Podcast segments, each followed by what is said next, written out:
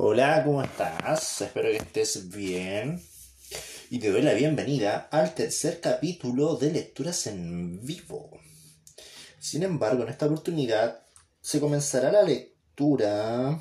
Comenzaré la lectura de otro libro. Ya, este se llama Parroquia de Belén, población, familia y comunidad de una doctrina aymara. Altos de Arica, entre 1763 y 1820. El momento en que se independizó el Perú, me parece, el año en que se independizó el Perú. Escrito por Xochitl Guadalupe y Nostroza Ponce. Colección Sociedad y Cultura de la Biblioteca Nacional de Chile y de la, no sé cómo se llama, de la Casa Literaria Centro de Investigaciones Diego Barros Arana. ¿Ya? Este libro aproximadamente, no aproximadamente, exactamente, tiene muchas páginas y un anexo bastante amplio. 386 páginas, así que vamos a estar entretenidos bastante rato. Ya, y comenzando con la revisión del libro, vamos a a la lengüeta que tiene la portada principal, dice, no sé cómo se lee, pero es, el nombre de esta persona es Xochitl, Xochitl, Xochitl, Xochitl, Xochitl. Ponce es doctora en Historia, mención Etnohistoria por la Universidad de Chile.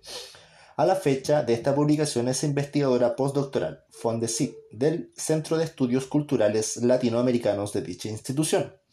Sus líneas de investigación se relacionan con la historia indígena del actual territorio de Chile y de demás países andinos, siglo XVIII al siglo XIX, con especial énfasis en temas de población, familias, comunidades y vida cotidiana, aunque también se ha dedicado a, reflexionar sobre métodos, archivos y memoria, patrimonio en el ámbito de la etnohistoria. El trabajo que originó este libro recibió el premio Nobel, perdón, premio Manuel Cruchaga Tocornal el 2016 de la Academia Chilena de Historia. O sea, el trabajo que originó este libro recibió, wow, wow, entonces este es un libro bastante importante y bastante relevante. Este texto está centrado en el análisis de los libros de la parroquia de Belén, ubicada en los Altos de Arica, al sur del Virreinato del Perú en las postrimerías del periodo colonial, colonial entre 1763 y 1820. Entre esos, entre esos dos años ocurrieron 77 años. En esos 77 años, la parroquia corresponde a una doctrina compuesta por 10 pueblos: Belén, Socoroma, Putre, Pachama, Parinacota, Caquena, Chuquelimpie, Guayatire, Sora y Churiña. El método de reconstitución de familias le permite a la autora acceder a aspectos sociodemográficos poco estudiados en poblaciones andinas, centrados principalmente en la familia nuclear y el ciclo vital, pero también facilita el análisis de otros fenómenos abordados tanto desde las humanidades como desde las ciencias sociales. Es así como la complementariedad de métodos y fuentes le otorgan al libro un carácter integral e interdisciplinario que le llevan a abordar diversas temáticas tales como sistema matrimonial, religiosidad local, genealogías, compadrazgo, redes sociales, ahí Facebook metido ahí en esos años, y liderazgo comunitario, siendo una de las pocas reconstrucciones históricas de una comunidad indígena en los Andes. Esta obra, por lo tanto, es un valioso aporte tanto para la historia de la familia colonial como para la etnohistoria, siendo el primero en aplicar el método francés en el análisis de población de origen aymara. Bien, comenzando, dice Parroquia de Belén, Población, Familia, bueno, el título del libro. Colección, Sociedad y Cultura. Bueno, aquí vemos, no sé cómo se denomina esta página que todos los libros tienen, pero nombra a las personas relacionadas en la escritura de este libro. Veamos, dice Ediciones Biblioteca Nacional 2019, número de inscripción, creo que estos números ICBN es como un root que tienen estos libros para ser encontrados en una biblioteca nacional. Derechos exclusivos reservados para todos los países. Director nacional, Servicio Nacional del Patrimonio Cultural. Señor Carlos Mailet, director Biblioteca Nacional, director Centro de Investigaciones Diego Barros Arani, director responsable, editor, diseño de portada, señor Arturo Molina Burgos. Muy buena portada, por cierto. No sé de dónde proviene esa imagen, pero está muy buena. Me gusta. Fotografía de la portada. Representaciones de las edades de la vida humana en un cuero colonial de la colección de Ethnologisch Museum de Berlín. Dibujo de Oriana Wichowska, publicado en Wichowska y Siolkowski del 2000. O sea, es, este, esta imagen fue elaborada por dos europeos y les quedó opulenta. Ediciones Biblioteca Nacional, Avenida Libertador Bernardo Higgins, número 651, teléfono tanto, Santiago de Chile. Bien. Comencemos. Aquí tenemos el índice. Nos dice agradecimientos, siglas y abreviaturas, palabras preliminares, presentación, introducción, primera parte, doctrina de Belén, fuentes y escenario, los Altos de Arica, a fines del periodo colonial. Los Altos de Arica, doctrina y pueblos de indios, el corregimiento de Arica en el periodo tardo-colonial, economía regional y participación indígena, el sujeto indígena en el comercio colonial. Fuentes demográficas para la etnohistoria. Registros de carácter censal como fuentes para la etnohistoria. Los libros parroquiales como fuente. Breve historia de los libros parroquiales. Observaciones generales sobre el tratamiento de las fuentes. Libros de la parroquia de Belén. Registro de bautizos, registro de matrimonios, pliegos matrimoniales, registro de defunciones, otros aspectos en los libros parroquiales. La familia indígena en el sur andino, métodos demográficos utilizados en investigaciones sobre familias. Segunda parte. Demografía histórica de la parroquia de Belén. Análisis demográfico general y evaluación de las fuentes. Registros demográficos de la doctrina de Belén, distribución espacial de la población, categorías étnicas, categorías tributarias, crecimiento de la población, edad y temporalidad en registros de población, estructura de la población según registros censales, edad y estado civil, familias en registros censales, forasteros y migraciones. Y creo que esta es la tercera parte, no, no, es parte de la segunda parte. Reconstitución de familias. Reconstitución de familias en los Altos de Arica. Edad al matrimonio, duración del matrimonio, fecundidad legítima, promedio de hijos, tamaño de la familia, edad de la última maternidad. Intervalo entre el casamiento y el primer nacimiento. Intervalos sucesivos. Concepciones prenupciales. Rematrimonios. Mortalidad infantil, mortalidad de los adultos. Ilegitimidad y abandono. Tercera parte, ritos católicos en la religiosidad andina colonial, evangelización en los Altos de Arica a fines del periodo colonial. El bautizo, nacimiento, rito y legitimidad. El ritual del bautizo, nombres y apellidos, padrinos y madrinas, bautizos y legitimidad en espacios indígenas. Casamientos en la doctrina de Belén, normativa colonial y prácticas indígenas. Entre la ley y las prácticas indígenas, el ritual del matrimonio, el acto del matrimonio, casamiento y velación, la diversidad en ceremonias, el cobro por la administración de sacramentos, la libertad de contraer matrimonio, Ayu y el matrimonio, wow, el consentimiento paterno a partir de la pragmática sanción, impedimentos y subterfugios, impedimentos matrimoniales, matrimoniales, dispensas, impedimentos en la parroquia de Belén, el papel de las autoridades y familias principales, forasteros y desiguales. Matrimonio de forasteros, matrimonios entre iguales, perdón, entre desiguales y esponsales. Y creo que hay una cuarta parte de funciones. Sí, también hay una cuarta parte. Sacramentos, ritos y memoria. Sacramentos para el buen morir. Causas de muerte, el entierro, el testamento en poblaciones indígenas rurales, una propuesta, el simbolismo en la muerte. Y la cuarta parte, familia y comunidad, familias y ayus, alianzas, riquezas y prestigio, una lista de pagadores de diezmo, de familias nucleares a compuestas, número de hijos, diferenciación social, ayllus, posesión de la tierra, matrimonio y herencia, alcaldes y mayordomos, autoridad y prestigio, autoridades del cabildo indígena, autoridades con padrazgo y redes sociales, redes sociales de autoridades en Belén, mayordomía, dimensión religiosa de la autoridad, el papel de las mujeres, dimensión económica de su prestigio, poliginia principal, de mediadores agentes relacionales. Y conclusiones, anexos y fuentes y bibliografías. Bien, dice, bueno, acá hay una dedicación. Dedicada a los descendientes de los antiguos habitantes de Belén. Wow, muchas gracias. Socoroma, Putre, Pachama, Parinacota, Caquena, Guayatire, Choquelimpie, Sora y Churiña. A toda mi familia, en especial a Carmen, Tomás, Amaya, Gabriel y Jaime. Un saludo para todos ellos. Aunque nunca me van a escuchar. Agradecimientos. Esta historia escrita no sería la misma si no hubiese contado con el apoyo y aliento de muchas personas. Quisiera dar las gracias a cada uno que son tantos que espero no olvidar a nadie. En primer lugar, a mi maestro Jorge Hidalgo Lagüedé. Él me dio su confianza y todo su apoyo desde el día en que llegué a su oficina, en el decanato, a pedirle que fuera profesor guía de mi tesis de magíster. Le estoy enormemente agradecida no solo porque ha sido un excelente guía en asuntos académicos, sino porque me ha apoyado en diferentes proyectos y desafíos. De igual forma, también del profesor Herbert Klein, quien fue cotutor de la investigación doctoral que ha dado origen a este libro y me ha alentado con sus consejos y comentarios siempre positivos y constructivos. A ambos también mi reconocimiento por escribir cada uno una presentación para este texto. Del mismo modo agradezco a José Luis Martínez por sus apreciados consejos, prestarme gran cantidad de libros y darme su apoyo cada vez que lo he requerido. También a Osvaldo Silva por sus observaciones desde mi tesis de magíster. Ambos hicieron comentarios muy pertinentes y alentadores a mi investigación. A María Angélica Vargas Jamet Harmet por la cálida acogida que me dio en su casa cuando trabajé en el archivo personal del profesor Jorge Hidalgo.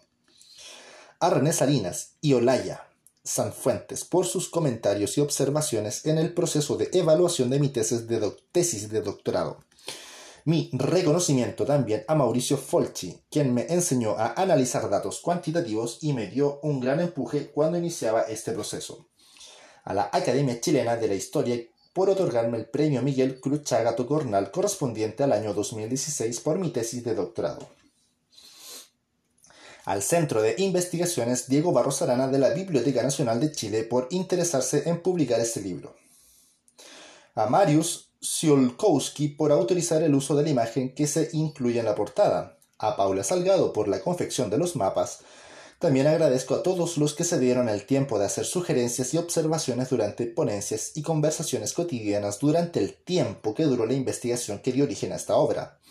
A Juan Chacama, David Rubichox, Juan Pablo Ferreiro, Federico Fernández, Marcelo Carmagnani, Camagnani, María Marsilgi, Rodolfo, Rolf Foster, Faster, Tristan Platt, Jürgen Gold, Ana María Presta, Raquel Gil Moreno, Montero, perdón, Adela Salas, Lorena Rodríguez, Teresa Vergara, Marina Zuluaga, André Menard, Héctor Morales, Mauricio Uribe, Alejandra Vega, Francis Goikovich, Carlos Choque, Alberto Díaz, Rodrigo Ruz y María Lisa Fernández. A otros colegas y amigos por sus comentarios, apoyo y compañía en mi formación académica. Teresa Contreras, Ignacio Chuecas, Nelson Castro, Soledad González, Priscila Cisternas, Julio Aguilar, Loreto Quirós y Janina Rajald.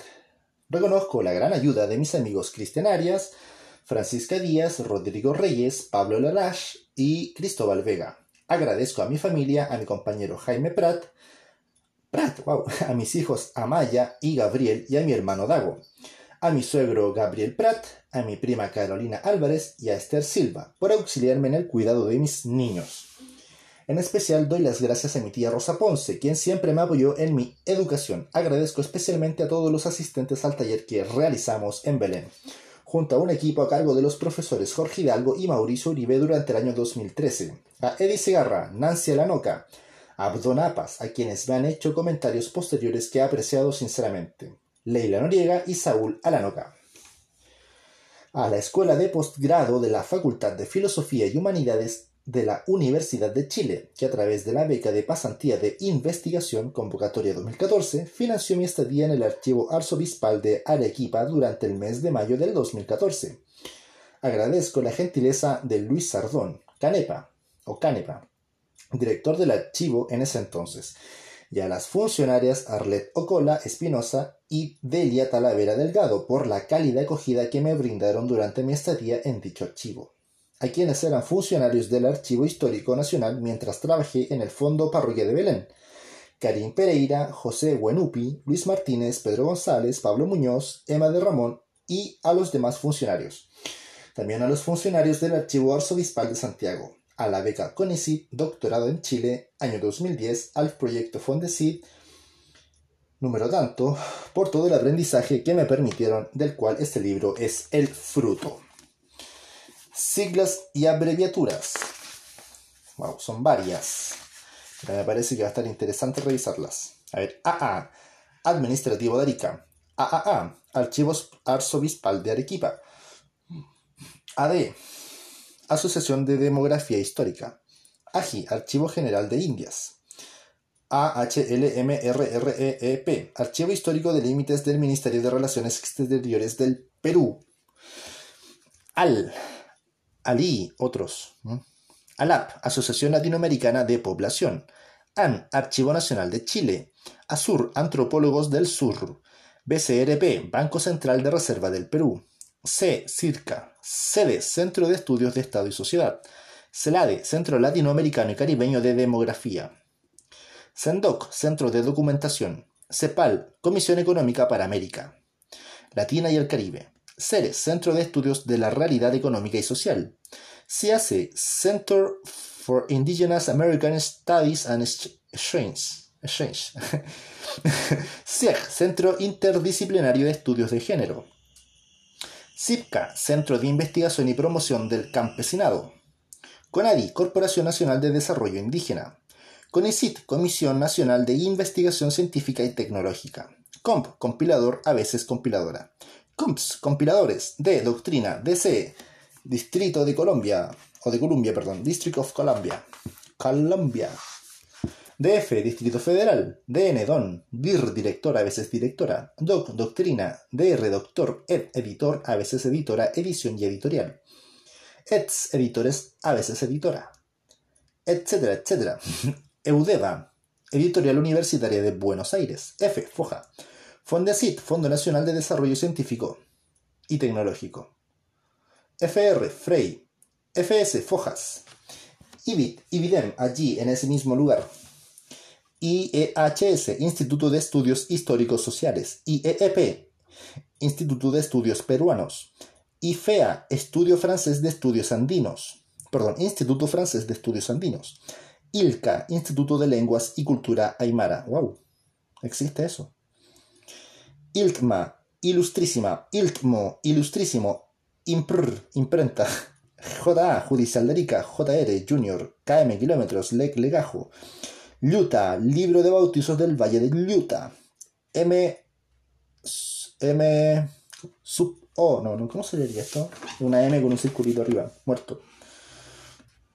MA, matrimonios abiertos. MC, matrimonios cerrados. ¿Cuál es la diferencia? No sé. MCNM, metros sobre el nivel del mar. N nota, N numeral, número. NA, notario de Arica. OPSITS, opus sietis. Bueno, eh, no creo que esto sea interesante para quien esté escuchando esto, pero bueno, quería leerlo. Origen. P, página. PB, Fondo Parroquia de Belén. PhD. Filosofía. No sé cómo lee esto, pero un doctor en filosofía en inglés. Filosofía, no sé cómo se lee eso. hay un, una meta nueva por cumplir. Saber cómo se pronuncia esa palabra. PNC, Fondo Parroquia Nuestra Señora del Carmen. PP, páginas. PEPAL, principal.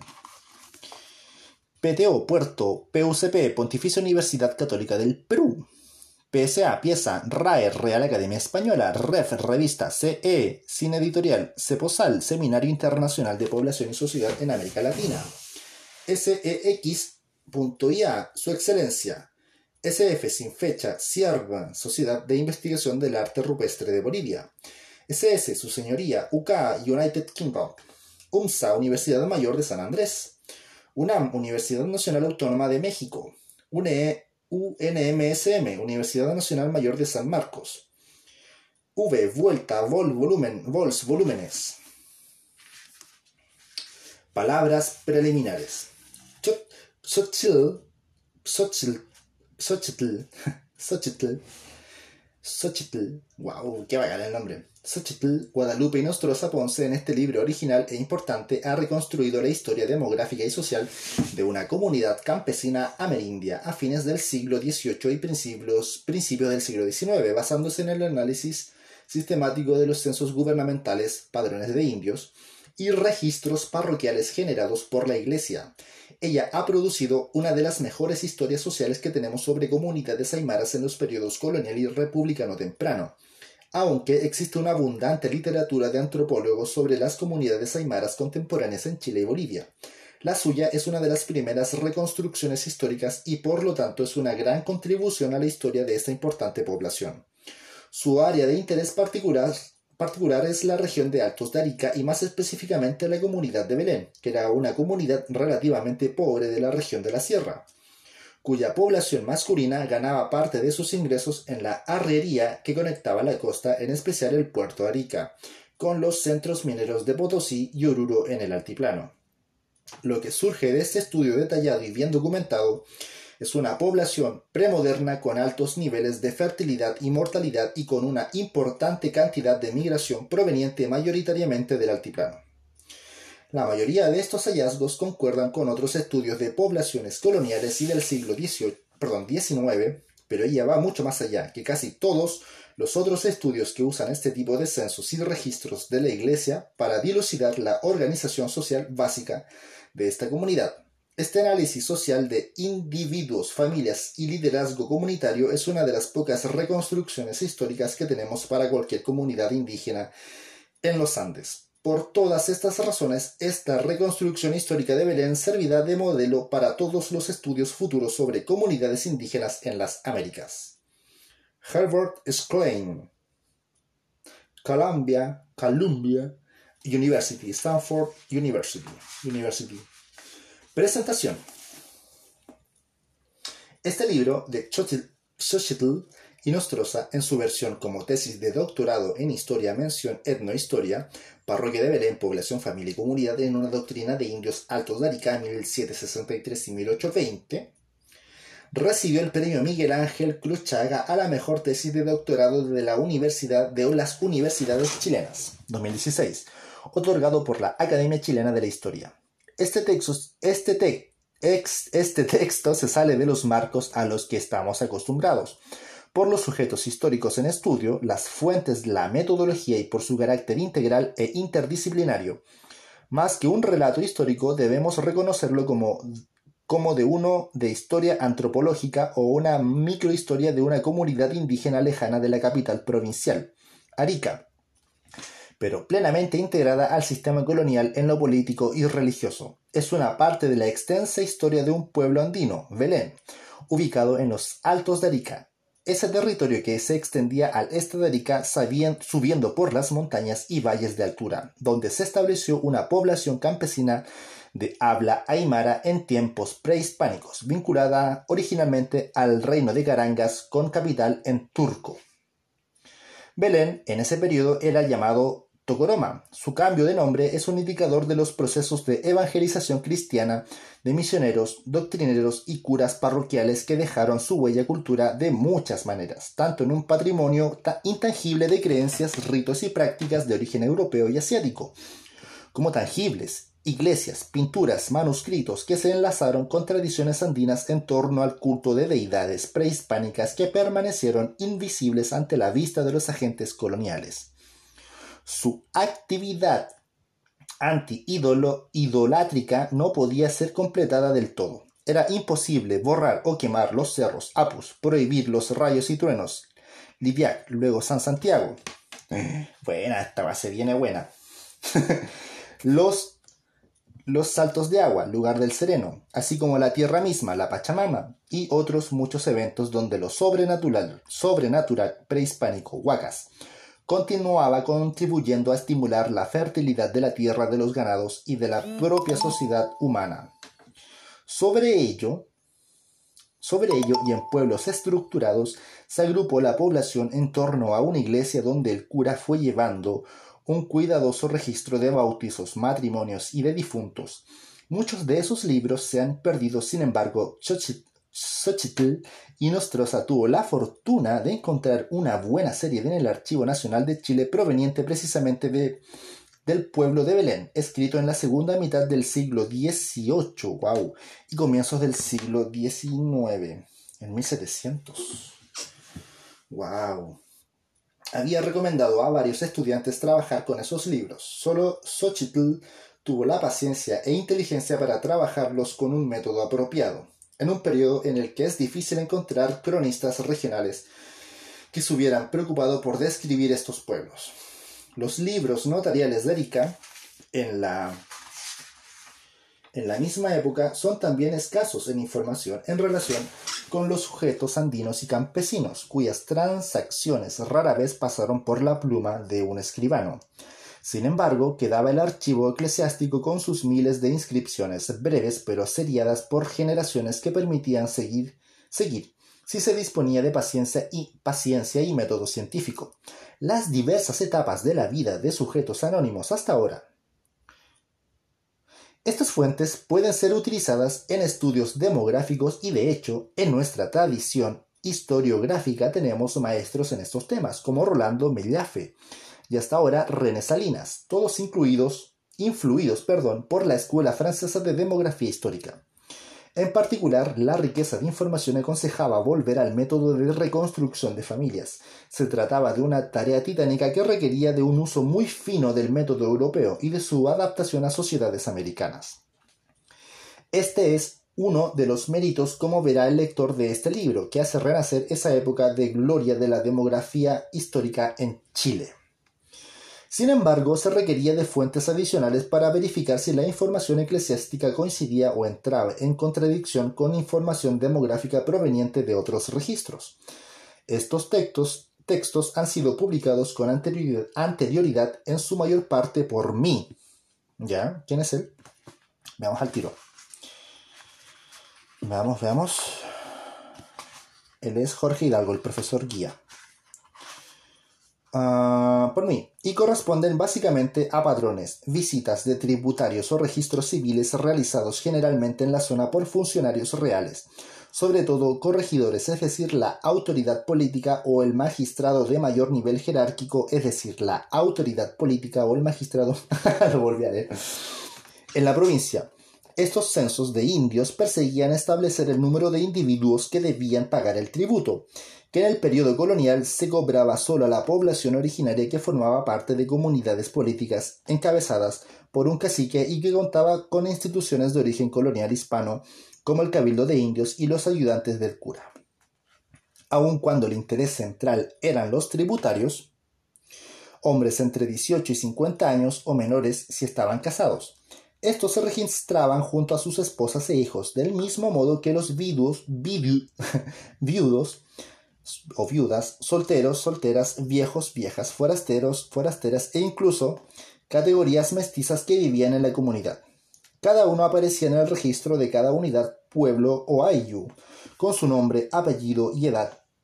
Por ello, era perfectamente posible cruzar la información censal con la eclesiástica, así como seguridad, perdón, y así como seguirla en el tiempo. La autora alcanza un total de 15.319 registros contenidos en los libros parroquiales. Y las revistas o censos de indígenas, el solo establecimiento de esa cifra revela el nivel de control que Xochitl y Nostroza ha alcanzado con estas fuentes históricas. Estos sujetos, que formaron parte de una comunidad económica, política y religiosa, integraron entre ellos redes de relaciones sociales que se reconstruyen a partir de la enorme cantidad de información perfectamente organizada que se traduce en los cuadros y tablas que ilustran las tendencias demográficas y la organización del poder local. No solo son importantes para los especialistas, también son del interés de los habitantes actuales de sus pueblos descendientes de los sujetos que son registrados en estas fuentes. Los beleneños han recibido a Xochitl y Nostroza y han sido informados de sus antepasados, más allá de lo que la memoria lo permite, gracias al trabajo con estos registros. No se puede dejar de mencionar que Xochitl y Nostroza hizo su pregrado en el Instituto de Historia de la Pontificia Universidad Católica de Chile, Luego se destacó como una alumna modelo en los programas de magíster y doctorado de la Universidad de Chile, organizando congresos, talleres y simposios académicos a la vez que presentando ponencias y publicando artículos en revistas especializadas que han tenido excelente recepción entre los especialistas.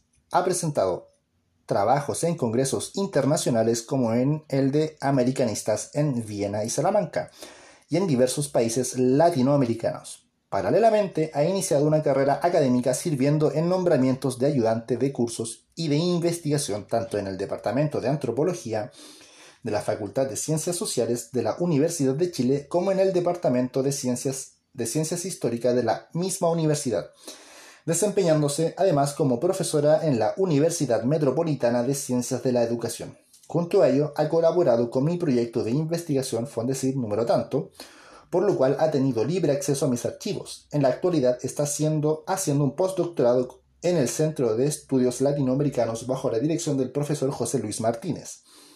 A mi modo de ver, es el tipo de estudiante que prestigian los postgrados. La revisión del texto de este libro, de así como su, de su bibliografía y referencias documentales, es una buena pista para entender el largo recorrido de su trabajo, donde hay que destacar aspectos metodológicos, heurísticos y de historia social, cultural y antropológica que le confieren el carácter etnohistórico y andino a su contribución historiográfica. La estructura del mismo la conforman cuatro partes desarrollados en diez capítulos, más introducción, conclusiones y bibliografías. La primera parte se titula Doctrina de Belén, Fuentes y Escenario, que constituye una introducción a la geografía, arqueología e historia de los grupos humanos, sus organizaciones y divisiones provinciales, así como la estructura religiosa, la autora, perdón, así como su estructura religiosa. La autora Analiza también las diversas fuentes que ha utilizado en su estudio, destacando las censales, parroquiales y archivísticas de diversos repositorios y calidades. Problematiza el carácter de las fuentes censales discutiendo la bibliografía andina sobre ellas y avanzando en la interpretación que las ve no solo como un reflejo o encuesta o de una realidad social, sino como un acto performativo constituyentes de estos sujetos sociales campesinos portadores de derechos respaldados por un pacto de reciprocidad con el Estado, pero a su vez como dominados, así como creadores de nuevos espacios simbólicos que estructuran el papel de las autoridades étnicas. Se puede imaginar las dificultades para trabajar con tantas dimensiones como datos masivos y la necesidad de dotarse de una metodología apropiada para enfrentar el estudio de los problemas sociodemográficos y culturales, Sostiene Xochitl que ha encontrado tal camino en el método de reconstrucción de familias con modificaciones que, que ella ha introducido para respetar las características de los textos disponibles. Señala que esta es la primera vez que ese método, originado en Francia, se aplica a población de origen aymara. Hay que recordar que en el Departamento de Ciencias Históricas de la Universidad de Chile desde la época de Rolando Mellafe, no se había hecho un esfuerzo tan sistemático y profundo en esta corriente de la demografía histórica. No obstante, nos advierte que no se ha limitado solo a la vertiente cuantitativa, pues ha hecho un esfuerzo por ubicar sus hallazgos dentro de un marco histórico y antropológico. Del mismo modo, la autora discute las características y problemas de las fuentes parroquiales, sintetiza los modos en que se han establecido en América las ventajas y desventajas para el estudio propuesto. Citando a Claude Morin, deja establecida la enorme importancia de estas fuentes. Hay millones de seres cuya existencia se tiene solo la huella dejada por dos o tres menciones que figuran en los libros parroquiales. Los libros de bautismos, matrimonios, defunciones y los pliegos matrimoniales son capaces de ofrecer miles de datos que requieren del método ya mencionado para ofrecer un panorama coherente de la familia indígena.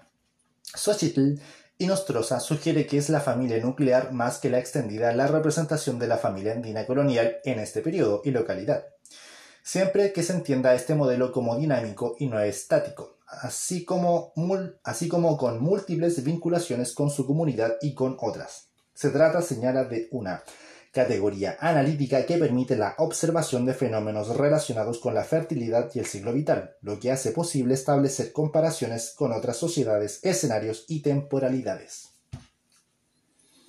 En la segunda parte, Demografía histórica de la parroquia de Belén, en los capítulos Análisis demográfico general y evaluación de las fuentes y Reconstitución de familias, Belén 1773-1813,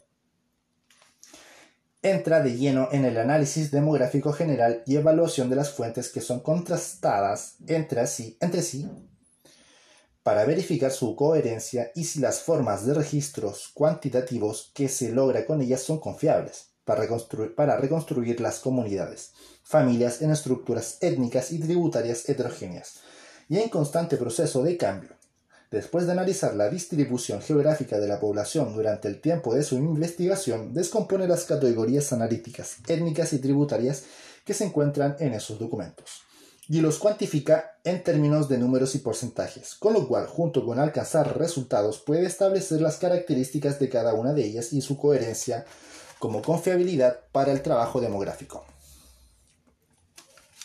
La autora se preocupa que esas categorías no sean consideradas inamovibles en las perspectivas de los sujetos históricos y también en el tiempo. En la perspectiva de crecimiento, del crecimiento o disminución de la población, analiza los resultados de los censos y los contrasta con los de los libros parroquiales, utilizando la curva de bautizos como la más confiable en la opinión de los expertos. De allí resulta una diferencia entre el crecimiento total de la población y la curva del registro de bautismos que, tiene, que tiende a la baja en el periodo que en el texto explica de manera adecuada. Un factor que tiene gran fuerza es la inmigración de forasteros como se había señalado en, en investigaciones anteriores, pero que muestra, pero que nuestra escritora destaca, demos un segundo, pero que nuestra escritora destaca que no ocultan la tendencia a la disminución de la población originaria en el siglo XIX. Enfatiza además la menor esperanza de vida de la población masculina, pero ese resultado es un complejo desarrollo que ocurre desde la infancia y que pasa por diferentes ritmos a lo largo de la vida de los individuos. Parte de esta estructura se refleja en las pirámides de población por edad y sexo que construye para este libro. Coherentemente con su metodología, su estudio de la familia es definida en términos de una nuclear compuesta por la pareja o el cónyuge sobreviviente y en el caso de haberlo, los hijos. En esta categoría de familia también entran las mujeres solteras con hijos. Tal análisis permite hablar de una baja ilegitimidad en las familias indígenas en el periodo y con, y con un leve aumento de la misma a fines del mismo. Por otra parte, el promedio de hijos resulta bajo, en su análisis de los forasteros que contraen matrimonios con originarias, argumenta si los, forasteros debieran ser considerados como tales, ya que podrían ser parte de fronteras rituales que se expresa en la presencia de forasteros como padrinos en el registro de bautizos. Los resultados de Xochitl y Nostroza ha logrado con el método de reconstrucción de familias los desarrolla en el capítulo 4. Manifiesta que gracias a que los libros parroquiales como los censos registran los nombres y los apellidos de los sujetos en concordancia con la costumbre local, que se trata de poblaciones con inmigraciones, pero con un alto porcentaje comunitario estable en el tiempo. Permite observación de las familias en el largo plazo, lo que no ocurre en otras sociedades andinas como los atacamas. No obstante, el método exige la confección de extensas fichas de familias, que es un trabajo para equipos más que para investigadores individuales. Ello le exigió concentrarse en el pueblo de Belén, comparando sus números con una muy amplia variedad de otros registros continentales desde el periodo colonial hasta el presente. Ello le permite buscar en factores cualitativos la comprensión de las cifras de baja ilegitimidad, bajo promedio de hijos, tamaño de la familia, donde también inciden factores sociales, duración de los matrimonios, mortalidad infantil, mortalidad de los adultos, entre otros más que un contraste entre poblaciones rurales y urbanas. Encuentra la explicación en el control que ejerce la comunidad sobre sus miembros en la cohesión social.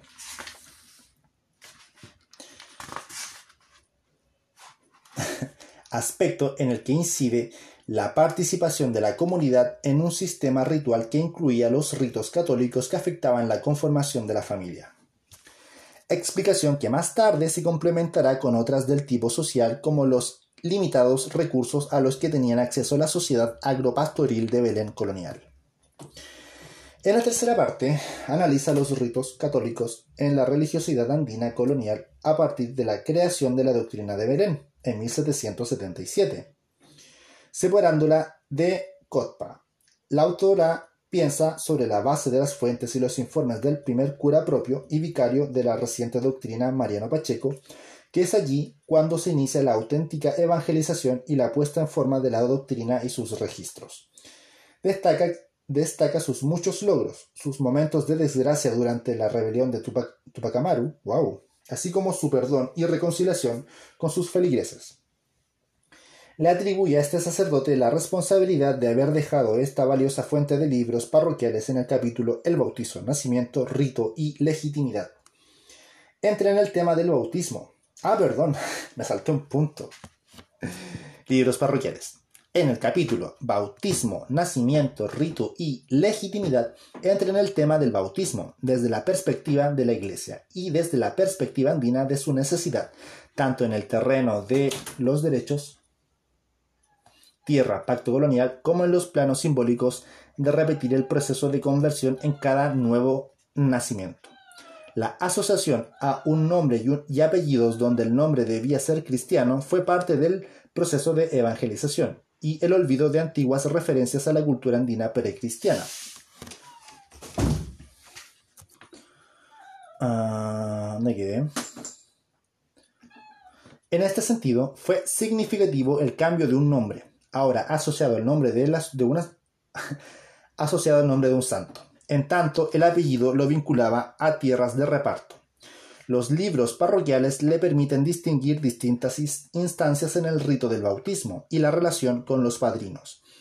Destaca el bajo número de hijos naturales que reflejan estos libros. En el capítulo que lo sigue enfrenta el problema del matrimonio y sus características en Belén. Triangulando los datos de censos, libros parroquiales de matrimonio y los pliegos matrimoniales, concluye. Concluye, me otro punto concluye que esta práctica llegó a ser completamente integrada en la sociedad andina que ha estudiado, donde las tradiciones prehispánicas se adaptaron a las instrucciones cristianas, pero a la vez la Iglesia se adaptó a la tradición y situación de aislamiento de la población andina, en especial en el caso de los impedimentos matrimoniales donde los casos críticos fueron dispensados en su totalidad. En el capítulo 8 trata de las defunciones, sacramentos, capítulo 8, Sacramentos, ritos y memorias, memorias. Está el tema del buen morir y la necesidad de registrar las defunciones por la necesidad de rebajar tributarios. No siempre se lograba que los feligreses contaran con esos ritos y escritos. Revisa las causas de muerte, que son una indicación de la movilidad, las principales enfermedades y rasgos muy típicos del clima de altura, como la muerte por rayos. En relación con el entierro, aparecen características que dividían los entierros del común de aquellos que tenían mayor rango en el pueblo.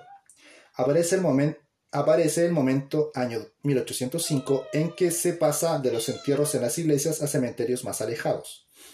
Xochitl y Nostrosa aporta con interesantes reflexiones sobre el contenido de los testamentos, destacando su función más cercana a la vida terrenal la eterna plantea los indicios de que tal vez en ese terreno es probable que se reactivaran antiguas tradiciones de entierro de los muertos en los cerros vinculados a los antepasados y que convocaban a la parentela.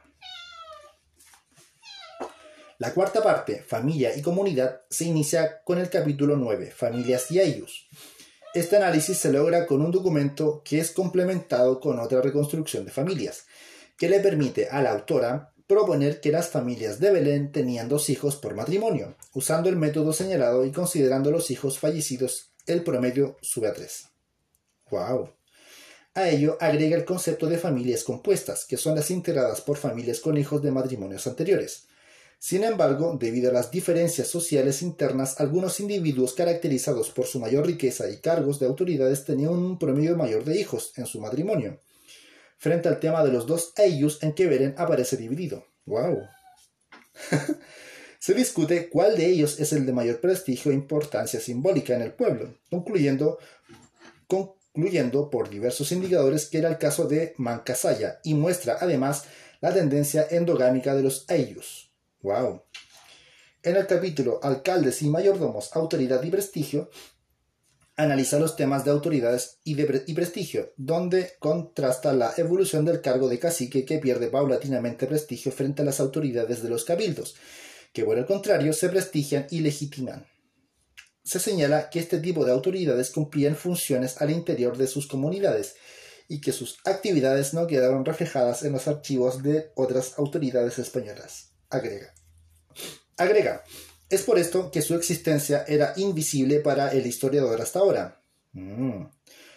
Parte importante de sus funciones eran religiosas y han quedado reflejados en los libros eclesiásticos, libros de cuenta de cofradías. Acá es donde está el mayor aporte de este texto. En las conclusiones se remarcan los aspectos principales del libro y se deja en evidencia sus contribuciones originales al conocimiento de los campesinos andinos del actual norte de Chile, final del siglo XVIII. Entre esos aportes no se puede desconocer su renovación del método de reconstrucción de familias y su demostración de cómo ello permite una perspectiva del cambio histórico. histórico.